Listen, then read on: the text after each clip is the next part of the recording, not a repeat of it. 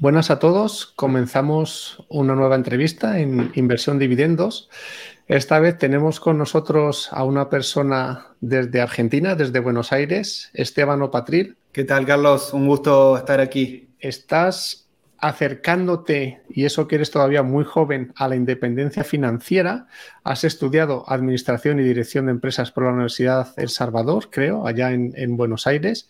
Pero cuéntanos, para los que no te conozcan aquí en España, bueno, y en el resto de países donde, donde se ve y se escucha inversión dividendos, ¿quién es Esteban? Bueno, mira, yo me considero básicamente un apasionado de, todo lo que tiene que ver con, con los negocios, con las inversiones, eh, bueno, las finanzas, me gusta mucho, todo lo que sea generar dinero eh, me apasiona mucho. No, no por el hecho del dinero en sí, sino por, eh, sería como el juego, ¿no? El juego de, generar dinero, de ver qué funciona, qué le gusta a la gente, qué no, porque al fin y al cabo ganar dinero es eso, es, es ver lo que quiere el mercado y lo que le gusta a las personas y qué valor le podemos aportar a la sociedad. Em, así que me considero un apasionado, por suerte puedo, puedo vivir de eso, de lo que me gusta. Y em, otra pata muy, muy importante también es la educación. Mis dos padres son profesores, eh, profesores tradicionales de, colegio, de bachillerato, ¿no? Sí, sí. Eh, y también a mí me gusta mucho lo que es la educación, transmitir todos los conocimientos que tengo, eh, bueno, a partir de YouTube y las redes sociales. Así que básicamente ese soy yo, una persona que apasionada por lo que hace y bueno, siempre buscando mejorar día a día y, difundir mi conocimiento y difundir la educación financiera a la mayor cantidad de personas. Y cuéntanos, Esteban, porque desde aquí en España las noticias que nos llegan un poco de Argentina es que la inflación es muy grande. Eh, vemos que ya lleva el país varios años con una inflación, una tasa de inflación eh, enorme. Eh, ¿Cuál es la situación más o menos en Argentina y es posible también invertir incluso con ese nivel de inflación? Bueno, eh, mira, prácticamente ininterrumpidamente en Argentina hace unos 70, 80 años que hay inflación muy alta, o sea, más de un 10%. Solo hubo un pequeño periodo de unos 10 años aproximadamente en el que Argentina estaba, digamos que dolarizado, no era una dolarización, pero digámosle así para simplificar, que en ese periodo no hubo tanta inflación, pero el resto siempre fue inflación altísima, hubo varias hiperinflaciones. Eh, entonces, en ese contexto, lo primero que piensa la gente es en no perder dinero. Y luego empiezan a pensar, ok, en ganar, pero la mayoría piensa cómo protegerse ante la inflación. Y esto es un fenómeno que eh, a mí me dio mucha curiosidad que ahora también en el mundo está pasando. Ahora los países están teniendo inflación, porque bueno, a partir de lo que fue la pandemia, todos los bancos centrales prácticamente del mundo emitieron realmente una cantidad bestial de dinero, empezando por la Reserva Federal de Estados Unidos, eh, siguiendo por el BCE de, Europa. Europa eh, y bueno, prácticamente todos los países emitieron muchísimo dinero, entonces está viendo ese fenómeno de argentinización del mundo, obviamente a otra escala, no, no, a ese nivel. Pero bueno, eh, yo lo que veo es que siempre se puede, o sea, uno tiene dos maneras de enfrentar los problemas, de decir, uy, está este problema, echarle la culpa al gobierno o echarle la culpa a alguien externo que, por lo que uno no puede progresar, o decir, ok, estas son las condiciones, estas son las reglas de juego, y con estas reglas de juego voy a intentar ganar la mayor cantidad de dinero posible o voy a estar lo mejor económicamente posible. Entonces sí, la verdad que se puede. ¿La mayoría de la gente lo hace? No. Eh, pero bueno, para eso estamos también un poquito para, para mostrarle a la gente que, realmente se puede ganar dinero prácticamente en cualquier contexto. Eh, así que esa es la idea, ¿no? Eh, digamos, mostrar que, se puede ganar dinero, que hay muchas alternativas y que no hay que centrarse siempre en lo malo y hay que mirarle el lado positivo a todo e intentar eh, sacar un, valor de, donde es muy difícil, ¿no? Absolutamente fantástico e inspiradoras tus palabras de que incluso en Argentina, con esa inflación tan alta, es posible mi punto de vista es que es súper necesario, más que en ningún otro sitio, invertir. ¿Y cuál es tu edad y desde qué edad empezaste o te interesaste por esto de la inversión? Y entiendo que también el, el preahorro, para luego con ese ahorro invertir, desde muy chico. No tanto. Yo eh, actualmente tengo 25 años, me empecé a interesar por todo lo que tiene que ver con el dinero en, lo que es la escuela secundaria. Eh, creo que en España le dicen bachillerato, ¿no? Correcto, eh, sí que a partir de los 15, 16 años me empezó a interesar todo el tema del mundo de los negocios, más de los negocios, de comprar y vender cosas, por ejemplo. Eh, me gustaba tal vez comprar un celular, venderlo, comprar una computadora, venderla y hacer como un flipping de, productos tecnológicos o, o, de ir viendo, de sacar esa rentabilidad. Pero al principio lo que más me interesaba eran los negocios. Eh, en la inversión me empecé a interesar más o menos en el año 2017-2018 y yo hice el camino que no hay que hacer. O sea, hice el camino totalmente a la inversa de lo que hay que hacer. Empecé invirtiendo en lo más riesgoso que existe, que son las criptomonedas, y con apalancamiento. Peor, la peor combinación que existe. Bueno, así me fue, obviamente. Eh, al principio gané mucho dinero porque en 2017 hubo un bull market de criptomonedas brutal que en cualquier cosa que invertías 100 dólares lo multiplicabas a mil prácticamente. Eh, pero bueno, después vino 2018, se cayó todo a pedazos y bueno, perdí mucho dinero. Eh, y ahí me empecé a interesar por lo que son las inversiones y pasé de lo que son criptomonedas al mercado de Forex, otro mercado totalmente especulativo en el que no se recomienda invertir siendo principiante, sin tener mucha idea, mucho conocimiento.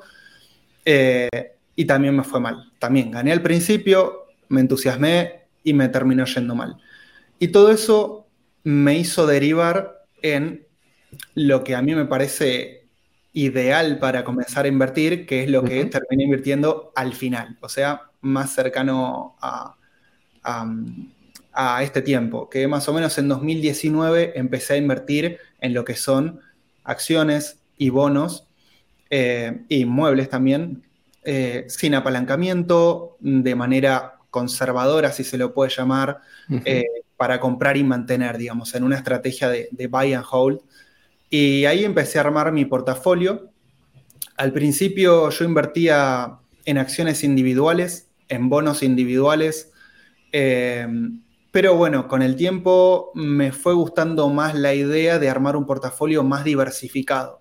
Y ahí encontré lo que es el instrumento de los ETFs. Los ETFs, que son eh, fondos cotizados, son fondos de inversión que invierten en, por ejemplo, muchas empresas. Entonces, existe un ETF del SP500. Entonces, nosotros podemos invertir comprando un solo fondo en 500 de las empresas más grandes de Estados Unidos. Dentro de ese fondo están Apple, Google, Microsoft, Tesla, Berkshire Hathaway, Intel, eh, bueno, muchísimas empresas de las más grandes de, de todo el mundo. Entonces, bueno, invirtiendo ahí tenemos una gran diversificación, disminuimos mucho el riesgo y aumentamos los resultados potenciales a futuro, ¿no? Porque eh, en el largo plazo está estudiado que cuanto más nos mantenemos en el mercado, más es la probabilidad de ganar dinero. Y llega un momento que si estamos en el mercado por más de 20 años diversificando correctamente, es prácticamente imposible haber perdido dinero eh, históricamente, ¿no? El futuro nadie lo sabe, el futuro es impredecible, pero bueno, tenemos más o menos unos 100, 120, 150 años de historia que nos pueden decir algo y, con esos años de, historia de, la bolsa moderna eh, podemos sacar algunas conclusiones y algunas estadísticas. Entonces ese fue mi camino más o menos de lo más riesgoso a lo que invierto hoy en día, que es una alternativa, eh, eh, no, no la llamaría conservadora, pero más adecuada para el largo plazo. Es una evolución, es una evolución que ha sido madurando y has visto los resultados y que esto te funciona mejor.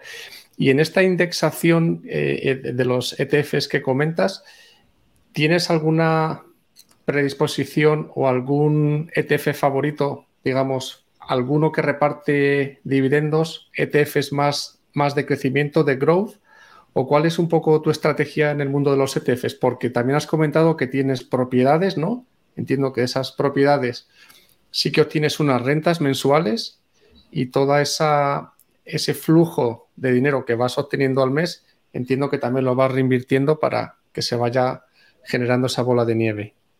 Claro, claro, exacto. Mira, eh, bueno, acá mismo tengo mi portafolio. Yo en, mi portafolio tengo en este momento 23 ETFs e diferentes.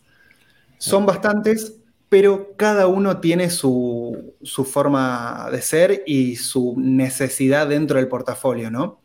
Bueno, acá eh, este es mi portafolio. Es uno de los portafolios que tengo de inversión eh, en el broker eToro. También utilizo otros brokers, utilizo Interactive Brokers eh, y Happy, que es un broker de Latinoamérica. pero bueno, este es lo bueno que tiene este portafolio es que es público. Todo el mundo puede buscarme en eToro y encontrar este mismo portafolio. Así que es totalmente transparente. Estas son las inversiones que tengo en tiempo real y bueno, si ordenamos por, valor, acá, por ejemplo, el ETF que más tengo es un ETF de bonos. Y esto invierte en bonos diversificados de todo el mundo. El segundo ETF que tengo es en acciones americanas. Este ETF tiene más de 5.000 empresas de acciones americanas. Luego, este ETF muy interesante invierte en lo que se llaman TIPS, que son bonos que ajustan por inflación bonos eh, por, inflación de Estados Unidos, ¿no? Entonces, ahora que está subiendo la inflación de Estados Unidos, bueno, este tipo de, bonos nos pueden servir como cobertura. Luego, por ejemplo, tengo este ETF que invierte en lo que son em, empresas de todo el mundo. Tiene más de 10.000 acciones de empresas de todo el mundo. Luego, este ETF que invierte en real estate, en, en empresas que se dedican a la gestión de, real estate, ya sea real estate residencial, ya sean oficinas, centros comerciales, eh, incluso hasta tiene hospitales, clínicas, bueno, mucha diversificación dentro del real estate. Luego, este invierte en países eh, emergentes, este invierte en países desarrollados, en acciones de países emergentes y desarrollados. Em, tienes una, una, diversificación fantásticas. si, la economía del mundo evoluciona como ha ido evolucionando todos estos años atrás, el portafolio va a crecer. Exactamente, esa es la idea. Mi idea es invertir en todo el mundo, hacer una apuesta, entre comillas, al crecimiento de las acciones y de los bonos del mundo y del real estate también, ¿no? Pero bueno, eh, como son acciones de real estate, eh, sería, sería más o menos lo mismo. Em, esa es mi idea, es, eh, es, invertir en todo el mundo. Si al mundo en su conjunto le va bien, a mi portafolio le va a ir bien. Históricamente, aproximadamente las acciones desde la década del 20 del siglo pasado hasta hoy en día, o sea, más de 100 años de historia, han rendido 5% anual por encima de la inflación, que es aproximadamente un 8% anual si contamos la inflación, eh, que fue en promedio un 3% anual y los bonos han rendido un 2% anual por encima de la inflación. Así que con este portafolio intento tener un mix de acciones y de bonos que vayan acompañando ese movimiento. Y bueno, también tengo algunos ETFs de dividendos, por ejemplo, este ETF SPID, que, que reparte altos dividendos, aproximadamente un 5% de, de, dividend, yield tiene, o sea, de, de dividendos anuales. Luego tengo el HDB, que también es un bono de eh, un ETF de empresas de altos dividendos, que reparte más o menos un 4% de dividendo anual. Y luego tengo otro ETF de eh, crecimiento de dividendos, que es este, de Grow, que más o menos reparte un 2,5% de, em, de, de dividendo anual, pero invierte principalmente en empresas con dividendos crecientes y en empresas que tienen un poco más de potencial de revalorización. Así que bueno, este es eh, mi portafolio, eh, digamos, actualmente en este broker. Luego tengo en otros brokers, pero la composición es más o menos la misma, no, no varía mucho, ¿no? ¿Y cuál es tu objetivo final? La verdad es que la diversificación es fantástica, Esteban. ¿Cuál es tu objetivo final?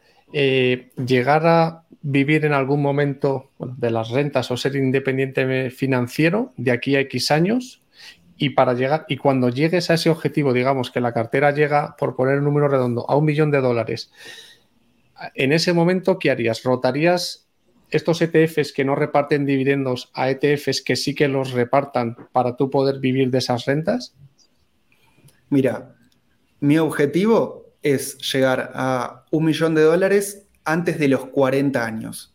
Me quedan 15. Eh, me quedan 15 años, exacto. Eso, está hecho. Es, es, un objetivo ambicioso, es un objetivo que implica tener mucha disciplina, pero es un objetivo lograble. Si sigo invirtiendo al ritmo que estoy invirtiendo hoy en día, y obviamente si el mercado acompaña también, ¿no? Porque en estos 15 años, si el mercado se mantiene lateral, va a ser difícil. Pero bueno, si, si viene teniendo los rendimientos que históricamente tiene el mercado, si hago las inversiones que tengo que hacer, si sigo teniendo el mismo ritmo que tengo ahora de inversión, puedo llegar al objetivo. Ahora, mi objetivo es, no es retirarme con ese dinero, mi objetivo es tener la posibilidad de retirarme. ¿Por qué? En primer punto, porque a mí me gusta trabajar. O sea, me gusta lo que hago, entonces eh, quiero seguir trabajando de esto. Y en segundo punto, que es un punto que, no mucha gente considera, pero también es muy importante, por un tema de salud. Hay estudios que marcan que las personas que dejan de trabajar a una edad temprana tienen más posibilidades de adquirir enfermedades mentales, como por ejemplo el Alzheimer o, o enfermedades similares, o la demencia senil, por ejemplo, para, para decirte una. Y esto es algo que a mí personalmente eh, me llega mucho, porque, por ejemplo, mi abuela tiene esa enfermedad. Entonces, eh, yo no quiero retirarme temprano también por un tema de salud, no quiero aumentar las probabilidades de, tener eh, una enfermedad de este tipo, que esto está comprobado, que, que se aumenta porque es como que la persona deja de tener un sentido o un significado de su vida.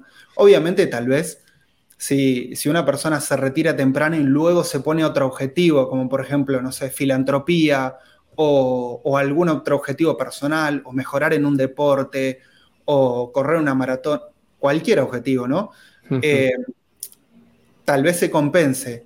Pero bueno, a mí me gusta mi trabajo, me gusta lo que hago, entonces quiero tener, sí, la posibilidad de retirarme, por cualquier cosa que pase, porque no me siga gustando lo que estoy haciendo, pero efectivamente creo que nunca voy a llegar a retirarme, voy a ser como, como Warren Buffett que, tiene, no sé, creo que tiene 97 años y, ahí sigue trabajando.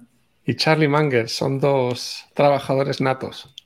Exacto. Oye, Esteban, eh, muy poca gente invierte. Nosotros yo creo que somos rara avis en, nuestro, en nuestro círculo y me imagino que tú todavía más que yo, porque yo ya tengo una edad, pero con 25 años yo creo que muy poquita gente invierte. ¿Por qué crees que es así y qué se puede hacer para tratar de que la gente invierta más, ya no como algo especulativo de me voy a jugar el dinero en la bolsa como en las películas de Hollywood, sino como algo necesario también relacionado con el tema de las pensiones, que vamos a llegar a una edad de jubilación y si no inviertes, si no tienes rentas o algún beneficio por parte de tus inversiones, pues puede ser que con la pensión mm, tengas una vida bastante limitada en cuanto al aspecto económico. ¿Por qué crees que hay esta falta de educación financiera? Eh, yo creo que es principalmente por dos motivos, que, son los que explican la mayoría de los casos, ¿no? El primer motivo es que las personas generalmente son muy cortoplacistas. Si a uno le preguntan, ¿dónde te ves dentro de 20, dentro de 30 años? La mayoría de las personas te dice, no me interesa, nunca lo pensé. O sea, ¿cómo nunca te vas a plantear dónde te ves dentro de 20 o 30 años? Yo, por ejemplo, me lo planteo, no te digo todos los días, pero todas las semanas prácticamente. Eh, pero hay gente que nunca se lo plantea, que vive el momento, que vive el día a día y no piensa en su futuro. Tiene esta cultura cortoplacista de vivir el momento de, este estilo de vida carpe diem que se llama y, de no pensar en el futuro. Que, a ver, tarde o temprano el futuro va a llegar. Eh, están y más con todos los avances de la tecnología y de la medicina que está viendo hoy en día, que se está extendiendo la esperanza de vida muchísimo. O sea, hoy en día una persona tal vez puede llegar a tener una expectativa de vida de más de 80 o 90 años. Eh, Entonces, eh, tarde o temprano nos va a llegar. Y el segundo punto es que sí, hay otras personas que sí se plantean el futuro, que sí se plantean el largo plazo, pero se quedan en el ahorro y no pasan a la inversión por una cuestión de miedo y ese miedo viene también de la ignorancia y no ignorancia en un sentido malo de la palabra, ¿no? sino en el sentido literal de la palabra. No conocen las inversiones, no conocen, por ejemplo, este dato que, que te brindé, que en periodos de más de 20 años es casi imposible que una persona haya perdido dinero en bolsa invirtiendo diversificadamente, ¿no?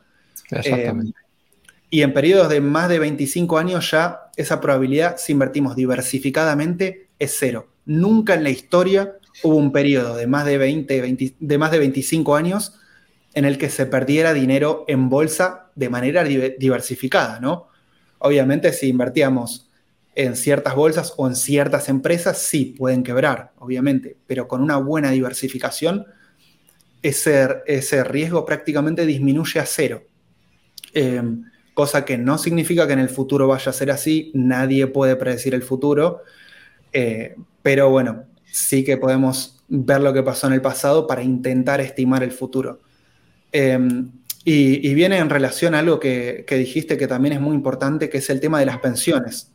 España tiene el mismo problema de Argentina y el mismo problema de la mayoría de los países de Hispanoamérica y de Latinoamérica. Tiene sistemas de pensiones que están quebrados, que están técnicamente quebrados, porque cada vez hay menos gente que nace, hay menos gente que trabaja y más gente que se retira por este tema de la expectativa de vida. Entonces, las pensiones para personas jóvenes como, como vos y yo, por ejemplo, no están garantizadas. O, tal vez haya una, una, pensión muy baja, por ejemplo, de 100 o 200 dólares mensuales. El resto lo vamos a tener que hacer nosotros. Y está en nosotros de llegar a esa edad con una pensión más o menos digna o con 100 o 200 dólares de pensión que realmente no, no alcanzan para nada. ¿Cómo llegar a una pensión digna? Bueno, ahorrando e invirtiendo en instrumentos que nos permitan retirarnos de manera tranquila, que nos permitan tener un capital y con ese capital vivir de los intereses que nos genera ese capital. ¿Y qué les dirías, eh, Esteban, a, las personas que dicen, es que llego muy justo a fin de mes, no soy capaz de ahorrar, o, es que acabo de tener un hijo, o es que tengo que pagar unas vacaciones ahora en agosto, y que se excusan siempre en eso, que incluso tienen un aumento de salario en el trabajo, pero según aumenta eh, los ingresos, aumentan los gastos. ¿Qué les podemos decir a esas personas eh, para animarlas a que sí que inviertan? Claro, la, famosa inflación del costo de vida, ¿no? Eh, que cuanto más ingresos tenemos, parece que más vamos gastando y, al fin y al cabo nos queda cero a fin de mes, ¿no? Bueno, las personas, es, es, una muy buena pregunta porque la mayoría de las personas están en ese punto. La mayoría de las personas o ahorran muy poco dinero o no ahorra nada. Em, entonces, ahí entran eh, tres palabras muy importantes que cada una tiene su, su significado. Trabajar duramente, pero inteligentemente. Hay mucha gente que piensa que para hacer dinero no hay que trabajar, que se puede hacer dinero especulando, que en la bolsa se puede hacer dinero eh, comprando y vendiendo, eh, que se puede hacer dinero de otras maneras. Y no, la realidad es que la primera manera de generar ingresos es trabajando. hay que trabajar duramente, o sea, no, no sirve trabajar así nomás, pero la parte más importante es trabajar inteligentemente también. Porque hay ciertos trabajos y, ciertos potenciales que uno puede desarrollar, que, eso también es muy personal, ¿no? Cada persona sabe en lo que es bueno y tiene que buscar una combinación de lo que le gusta y de lo que es bueno. Si encuentra eso, que no, no es fácil encontrarlo, pero tampoco es tan difícil. Es hacer un, trabajo de introspección, de ver qué es lo que nos gusta y qué es lo que nos genera dinero. Porque a mí me puede gustar no sé, pintar cuadros. o el fútbol. Claro, el fútbol es el ejemplo, el mejor ejemplo. A mí me encanta el fútbol, pero soy malísimo. Entonces nunca podría vivir de eso.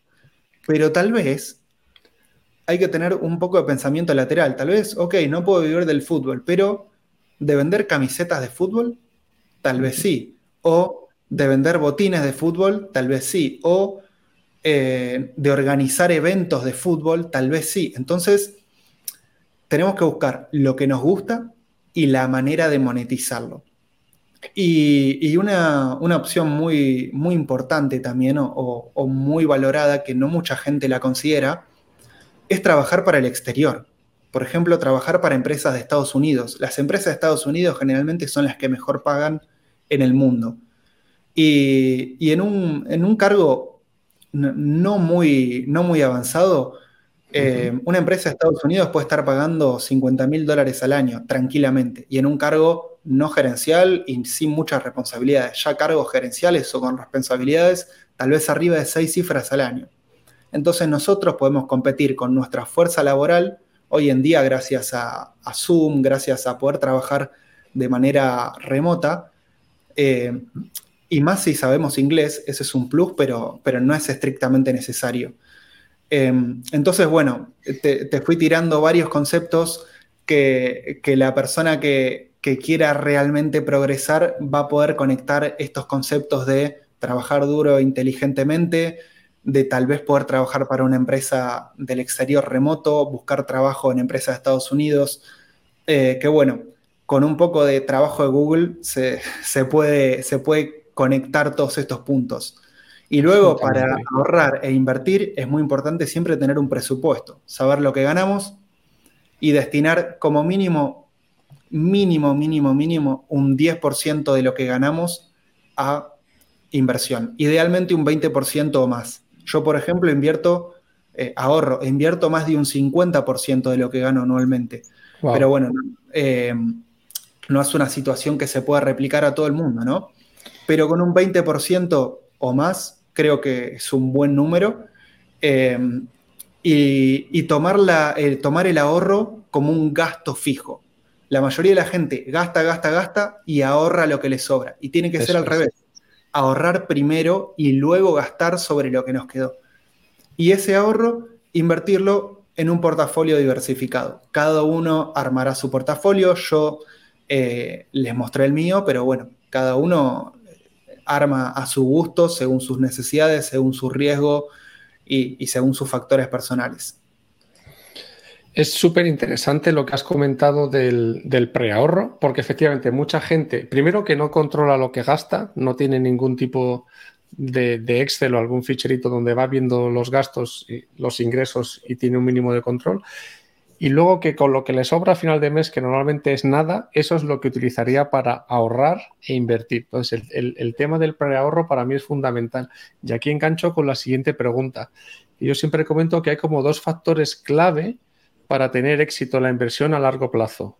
Uno es la constancia, que es justo lo que acabamos de comentar. Oye, preahorra todos los meses, según te entra la nómina, ese 10%, 20%, lo quitas y como que no te hubiese entrado en la nómina y eso ya lo mandas al broker, a Itoro, Interactive Brokers, a donde quieras. Y luego inviertes un poco con cabeza y, lo que a ti te parezca bien. Y el segundo punto es la psicología. Tú también has vivido, aunque eres muy joven, 25 años, Esteban, a los 40 vas a ser IF seguro. Tú también has vivido cómo se desplomaron los mercados durante el COVID y, en esos momentos es cuando psicológicamente tienes que tener el coraje y el valor de saber que es un momento puntual, un, pequeño crack y que ahí es cuando hay que aprovechar esa bajada grande para comprar más, porque luego eso te va, vas a tener una rentabilidad fantástica. Pero eso es fácil de, decir teóricamente, pero es difícil de aguantar esa presión a no vender cuando realmente lo estás experimentando. ¿Cómo ves tú estos dos factores? La constancia más o menos ya lo hemos comentado, pero el tema psicológico...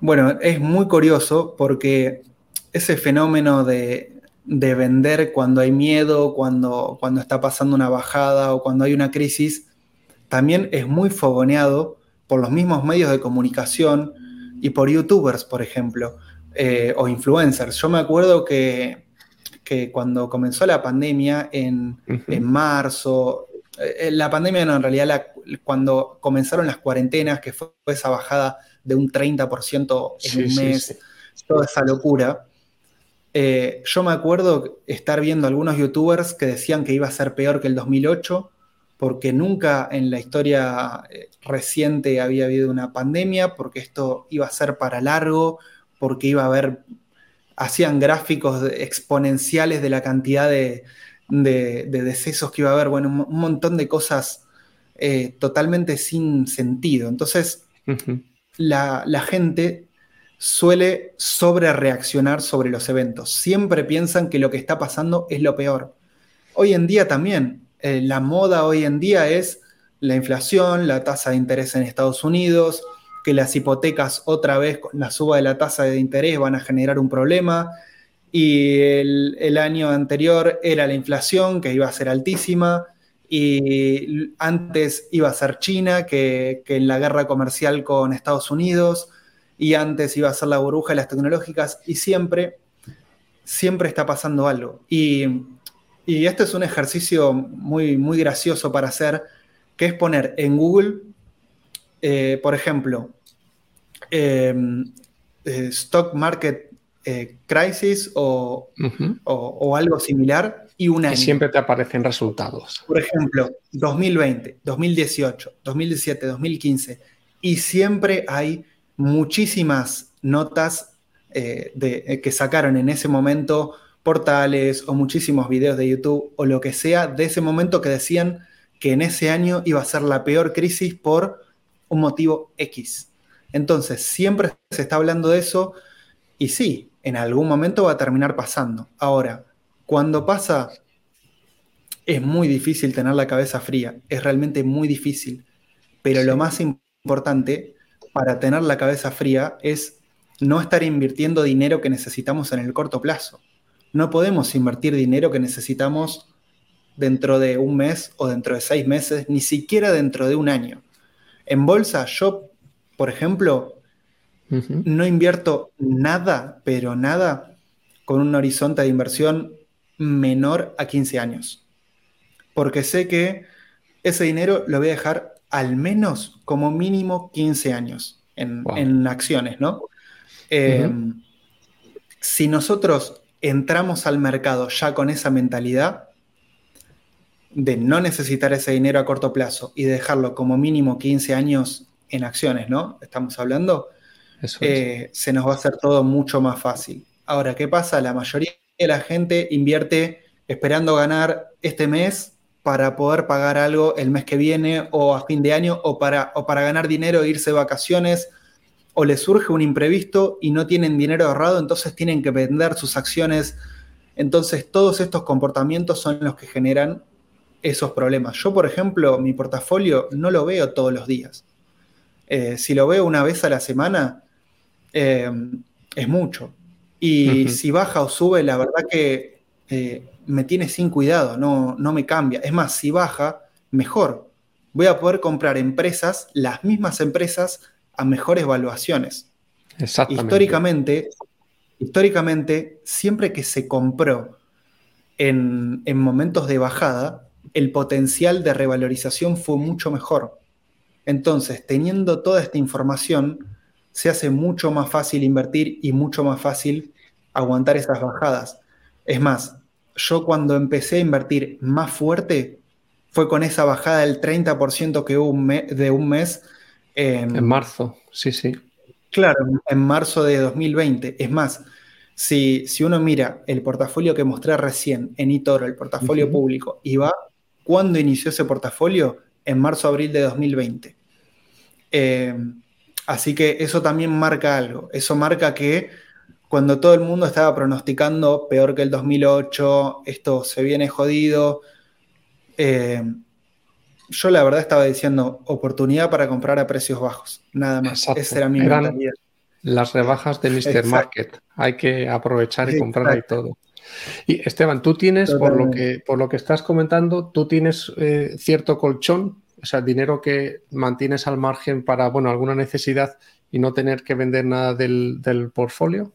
Yo soy partidario del colchón eh, y, para mí es importante tener un colchón de efectivo por varias cosas. Por si surgen imprevistos, una enfermedad, se nos rompe algo en nuestra casa, eh, algún gasto extraordinario y también por si hay alguna oportunidad de inversión. Siempre surgen esas oportunidades de inversión, tal vez una vez al año, dos veces al año, que son prácticamente irresistibles, ¿no? Entonces, si no tenemos ese, ese colchón para, poder invertir, que ese colchón está dividido en dos, en lo que es imprevistos y en lo que es, bueno, capital para una oportunidad de inversión que, se genera. Dos o tres libros que tú le puedas recomendar a esa persona que se está ahora acercando a la inversión, ¿vale? que todavía no lo tiene muy claro y que una vez que los lea, pues le puede atrapar el gusanillo y puede hacer que dé el paso finalmente para invertir. Bueno, eh, en ese caso yo creo que hay dos libros que son fundamentales a la hora de invertir muy básicos, con conceptos muy simples, pero realmente muy potentes. El primer libro es Dinero domina el juego de Tony Robbins. Eh, Tony Robbins, para quien no lo conozca, es eh, una especie de, coach, digamos, o de, eh, digamos, se dedica, no se dedica a las finanzas, se dedicaba a él a lo que es dar conferencias, ayudar a la gente. Por eso está bueno el libro, porque es un libro que habla mucho de dinero, pero escrito por una persona que no es profesional. Porque, ¿qué pasa? Em, cuando muchas veces los libros lo escriben profesionales de finanzas, te hablan con términos raros que, mm. que entienden solo los que estamos en tema realmente, y que en inversión la verdad que hay muchos términos raros pero todos remiten siempre a lo mismo, todos remiten a conceptos muy simples. Entonces, si uno quiere explicar la inversión, se puede explicar de manera muy simple, como es este libro de Tony Robbins, Dinero domina el juego, que además incluye entrevistas a gente muy, pero muy importante en, en el mundo, o sea, gente del 0.001% más rico del mundo. Por ejemplo, en ese libro incluye una breve entrevista a Warren Buffett, porque Warren Buffett no sé qué le pasó, pero no, no le quiso dar una entrevista, como que se lo cruzó en un momento en una conferencia, en un elevador, le preguntó y Warren Buffett le dijo dos o tres conceptos que igualmente son muy valiosos. Sí, exacto. O por ejemplo, eh, a Charles Schwab, que Charles Schwab es el, creador de, la empresa de, inversiones, ¿no? una persona muy reconocida. Eh, y luego a, otras personas que, tal vez no, sean tan conocidas para, el público en general. No me acuerdo si también a Bill Gates, la verdad que no, no me acuerdo. Pero bueno, tiene, tiene varias entrevistas a personas que están en el 0.001% más rico del mundo y que ese libro tiene información muy valiosa. Ahora, ¿qué pasa? Es un libro tal vez un poquito largo, ¿no? Eh, tiene unas 600, 700 páginas más o menos, y, yo sé que hay gente que no lee esa cantidad, aunque esté escrito de manera muy simple. Entonces, otro libro mucho más cortito y simple es em, El pequeño libro para invertir con sentido común, de John Bogle. Em, John Bogle es el creador de una ideología de inversión que yo soy muy afín a esa ideología de inversión, que es invertir en todo todo el tiempo. O sea, tener todas las empresas del mundo y tener todos los bonos del mundo, eh, invertir de manera diversificada. Eh, John Bogle eh, es el creador de alguna manera de lo que son los fondos indexados. Él los inventó, si se puede decir así, en los años 70. Antes, por ejemplo, uno si quería invertir en el SP500 no se podía. Había que invertir en un fondo eh, especial o había que comprar las, las empresas individualmente.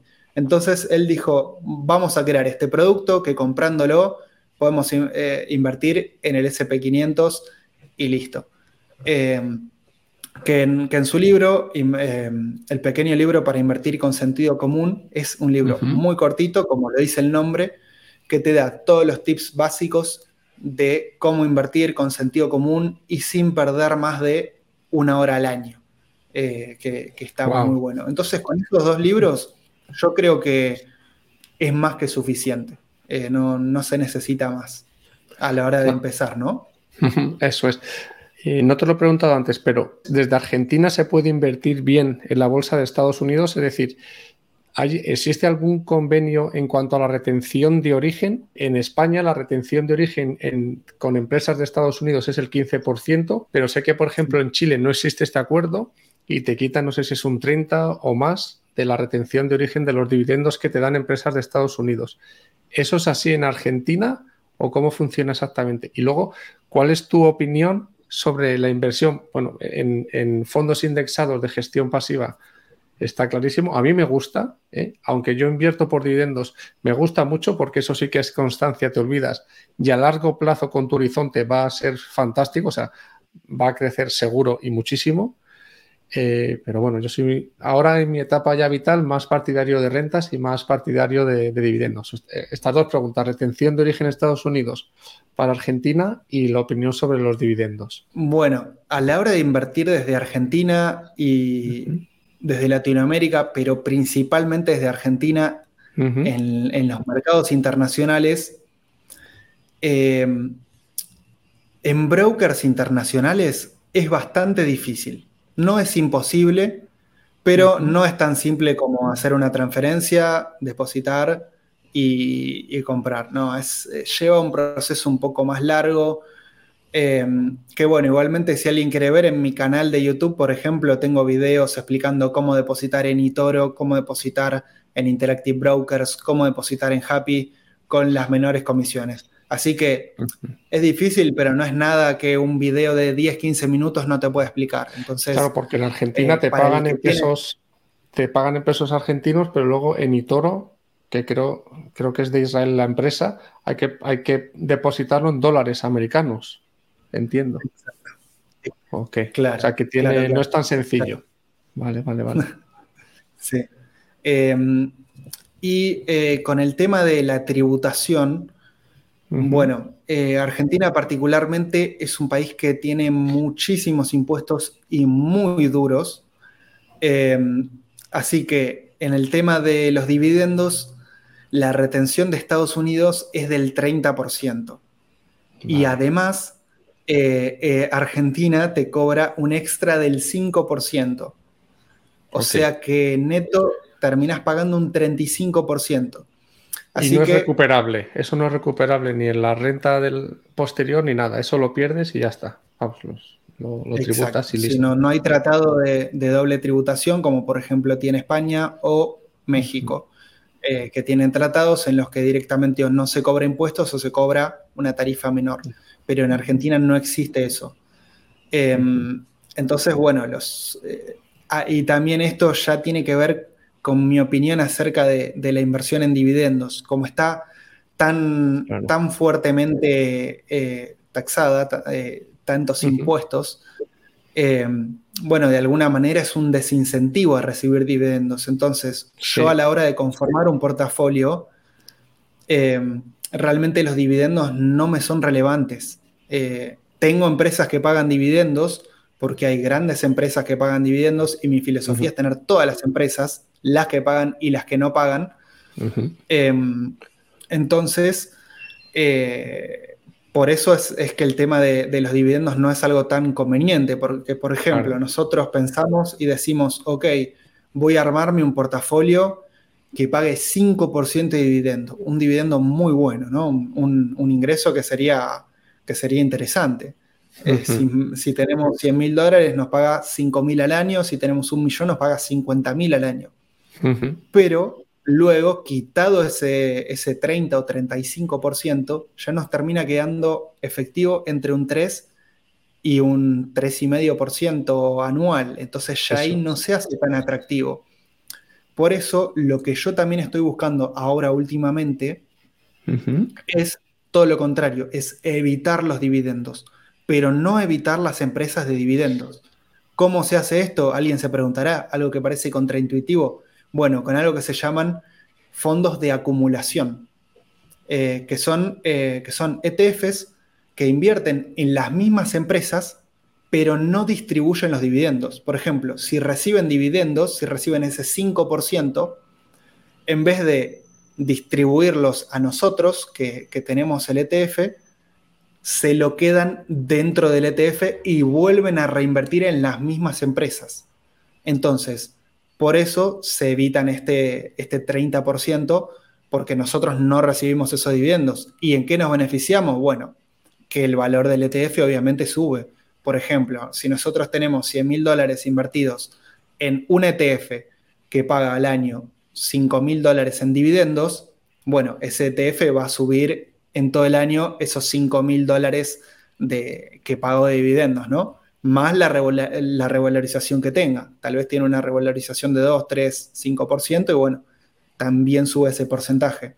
Entonces, yo particularmente no estoy en contra de los dividendos, tengo empresas de dividendos, em, y, más o menos eh, hay una división de 50-50 en empresas que reparten dividendos y empresas que no. O 60-40, pero bueno, está ahí muy repartido.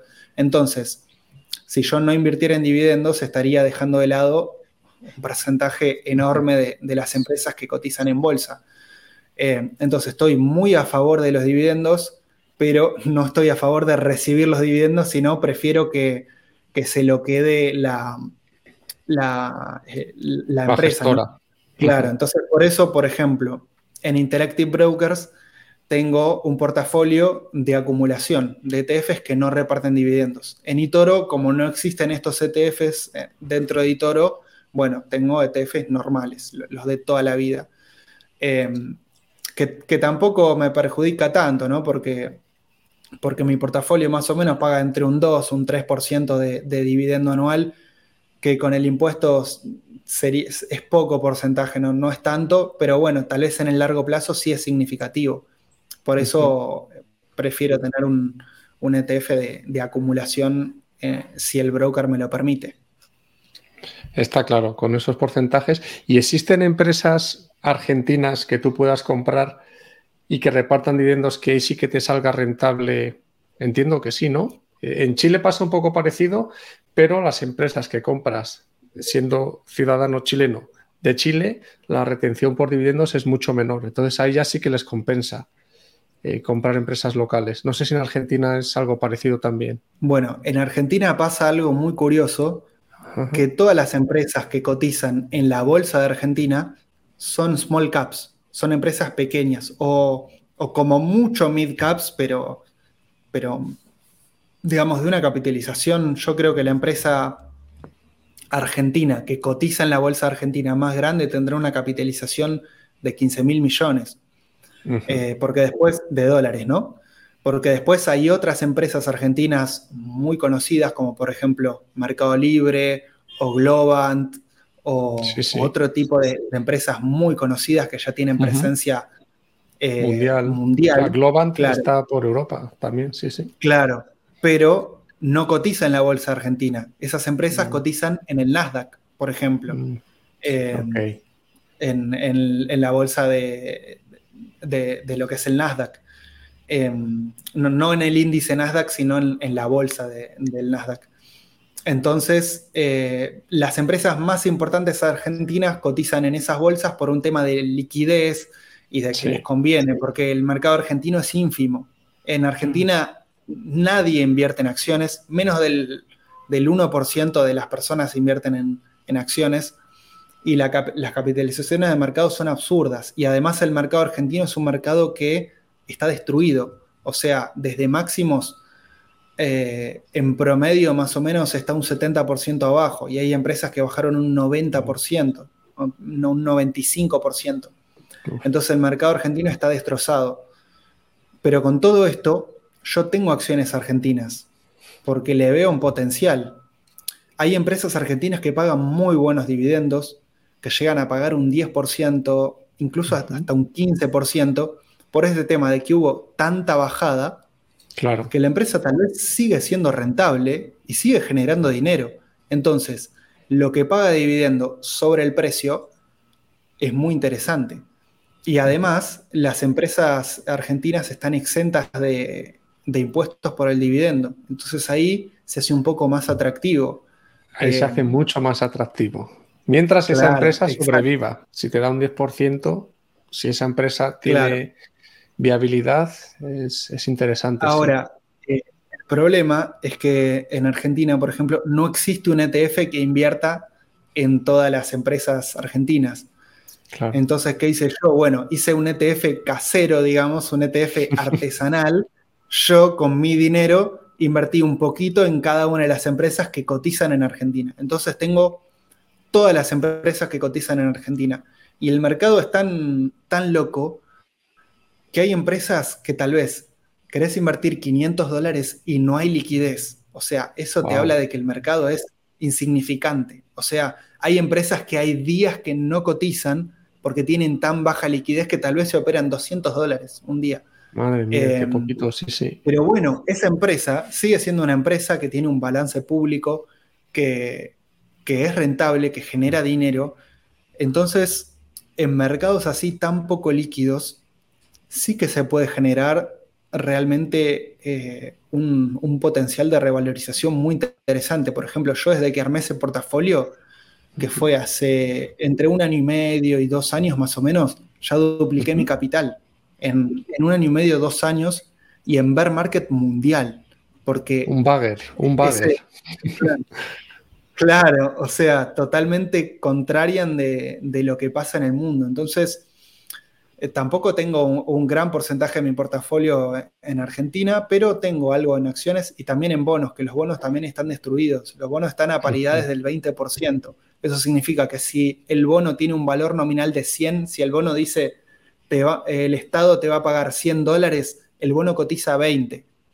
Entonces, em, hay oportunidades, obviamente tiene su riesgo, el riesgo es altísimo, pero yo yo le veo una oportunidad y tengo un dinero ahí para, para jugar, digamos, para, para especular unos años. Perfecto. ¿Y qué opinas, Esteban, del estoicismo o de alguna filosofía que a ti particularmente te guste para invertir, pero también como modelo de vida? Algo que digas, esto me ayuda mucho en el día a día.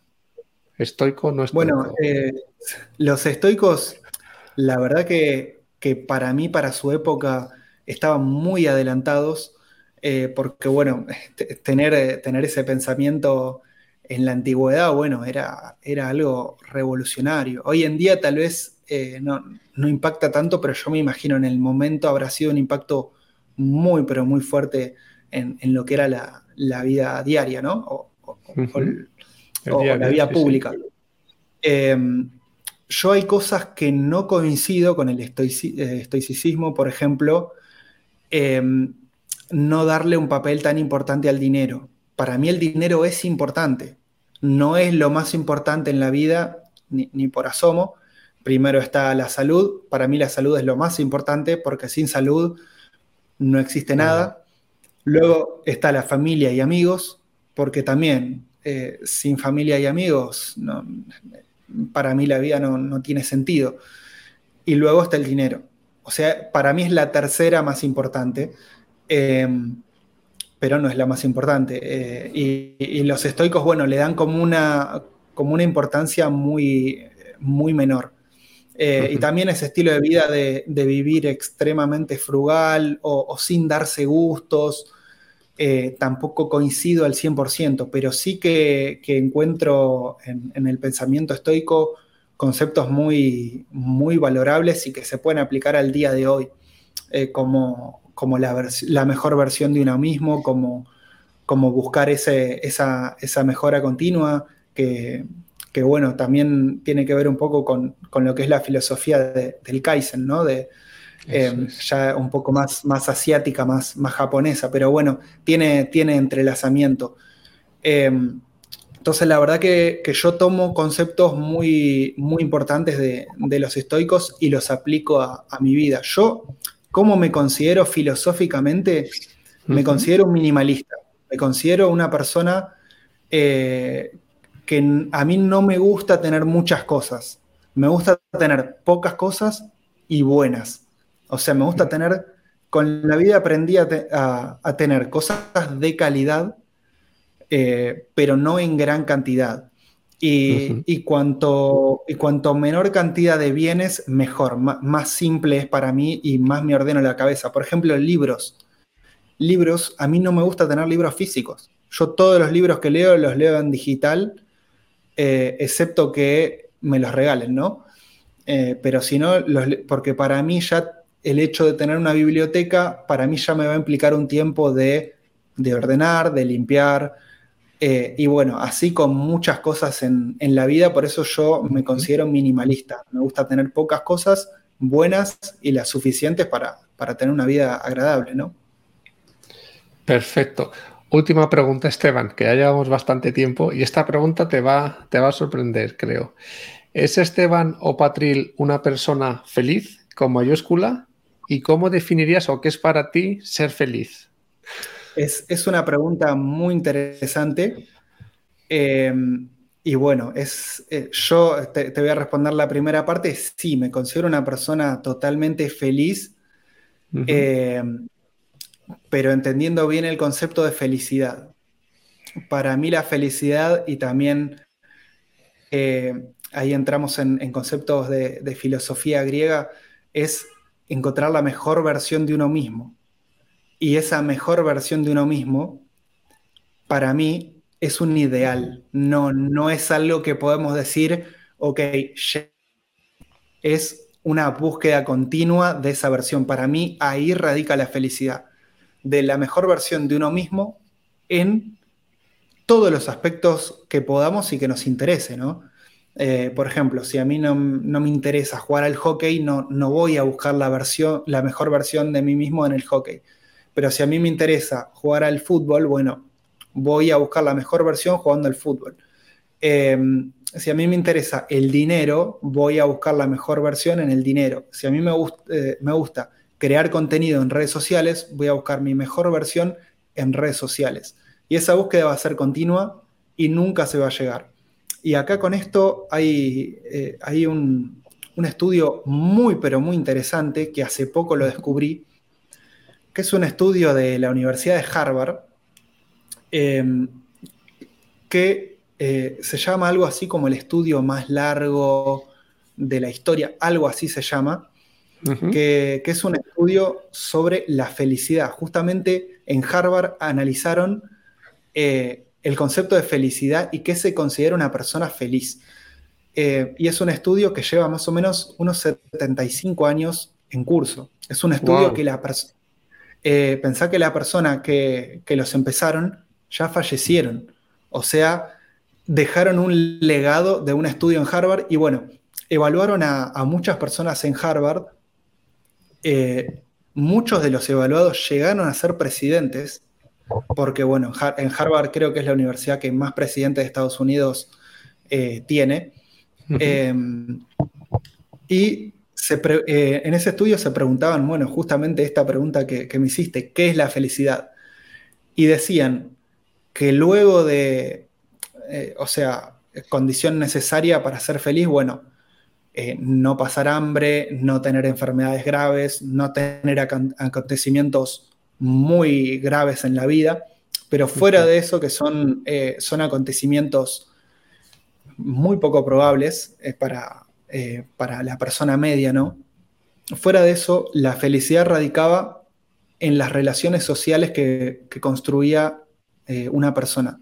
O sea, cuanto relaciones, cuanto mejor relaciones de calidad construía la persona a lo largo de su vida, tenía mayor felicidad. Relaciones sociales entendidas como familia, amigos, trabajo, eh, conocidos, eh, eventos, bueno, ese tipo de cuestiones. Entonces, es muy interesante porque estamos hablando de dinero, estamos hablando de, de ganar dinero, de invertir, de dividendos, eh, que bueno, eso a mí también me divierte y eso a mí me encanta yo, yo lo hago también porque me divierte. Pero siempre teniendo el foco en, qué es lo que verdaderamente importa. Que obviamente el dinero también nos puede ayudar a eso, ¿no? Nos puede ayudar a tener mejores relaciones sociales. Eh, pero bueno, es, muy interesante también este estudio con, esta conclusión. y además un estudio intergeneracional, eh, nada, muy loco y, está muy interesante. Y también un involucrado de ese estudio, eh, hace poco, entre comillas, eh, tuvo una charla TED también explicando, explicando el estudio y, la verdad que, vale la pena verlo porque, porque es muy lindo y muy gratificante. Fantástica respuesta, Esteban. Yo coincido con ese estudio, que al final es el cariño en las relaciones eh, lo que te hace ser feliz, tener esos momentos con personas cercanas. Y la última pregunta que no se me pudo olvidar, eh, entrevistando a alguien de Argentina, ¿Messi o Maradona? ahí, te la tiro. Y, ya terminamos. Es, una, es una muy buena pregunta. Y para mí, para mí, Messi pero Messi por mucho. Eh, tal vez es una opinión un poco impopular en Argentina y más en la gente de, mayor edad, pero para mí Messi eh, es superior en todos los aspectos. Superior en, títulos con la selección, porque ganó una Copa América y Maradona nunca la pudo ganar. En clubes, bueno, infinitamente superior. Maradona tiene eh, un título con Boca Juniors, tiene algunos títulos con Napoli y no mucho más, aunque lo que hizo fue revolucionario para su momento y todo, pero bueno, también tuvo una carrera muy, muy cortada, muy con, el problema que él tenía con las adicciones, que, tal vez podría haber sido mucho mejor jugador. Pero para mí, tanto a nivel individual como colectivo, eh, como historia de vida, eh, es mejor Messi. Y me siento mucho más identificado también con, con Messi. Fantástico, Esteban. Pues muchas gracias, un abrazo y hablamos cuando quieras de nuevo. Bueno, un, abrazo también, gracias a ti, bueno, saludos a tu audiencia, espero que, les, haya, que les haya gustado esta entrevista y, bueno, que estén muy bien.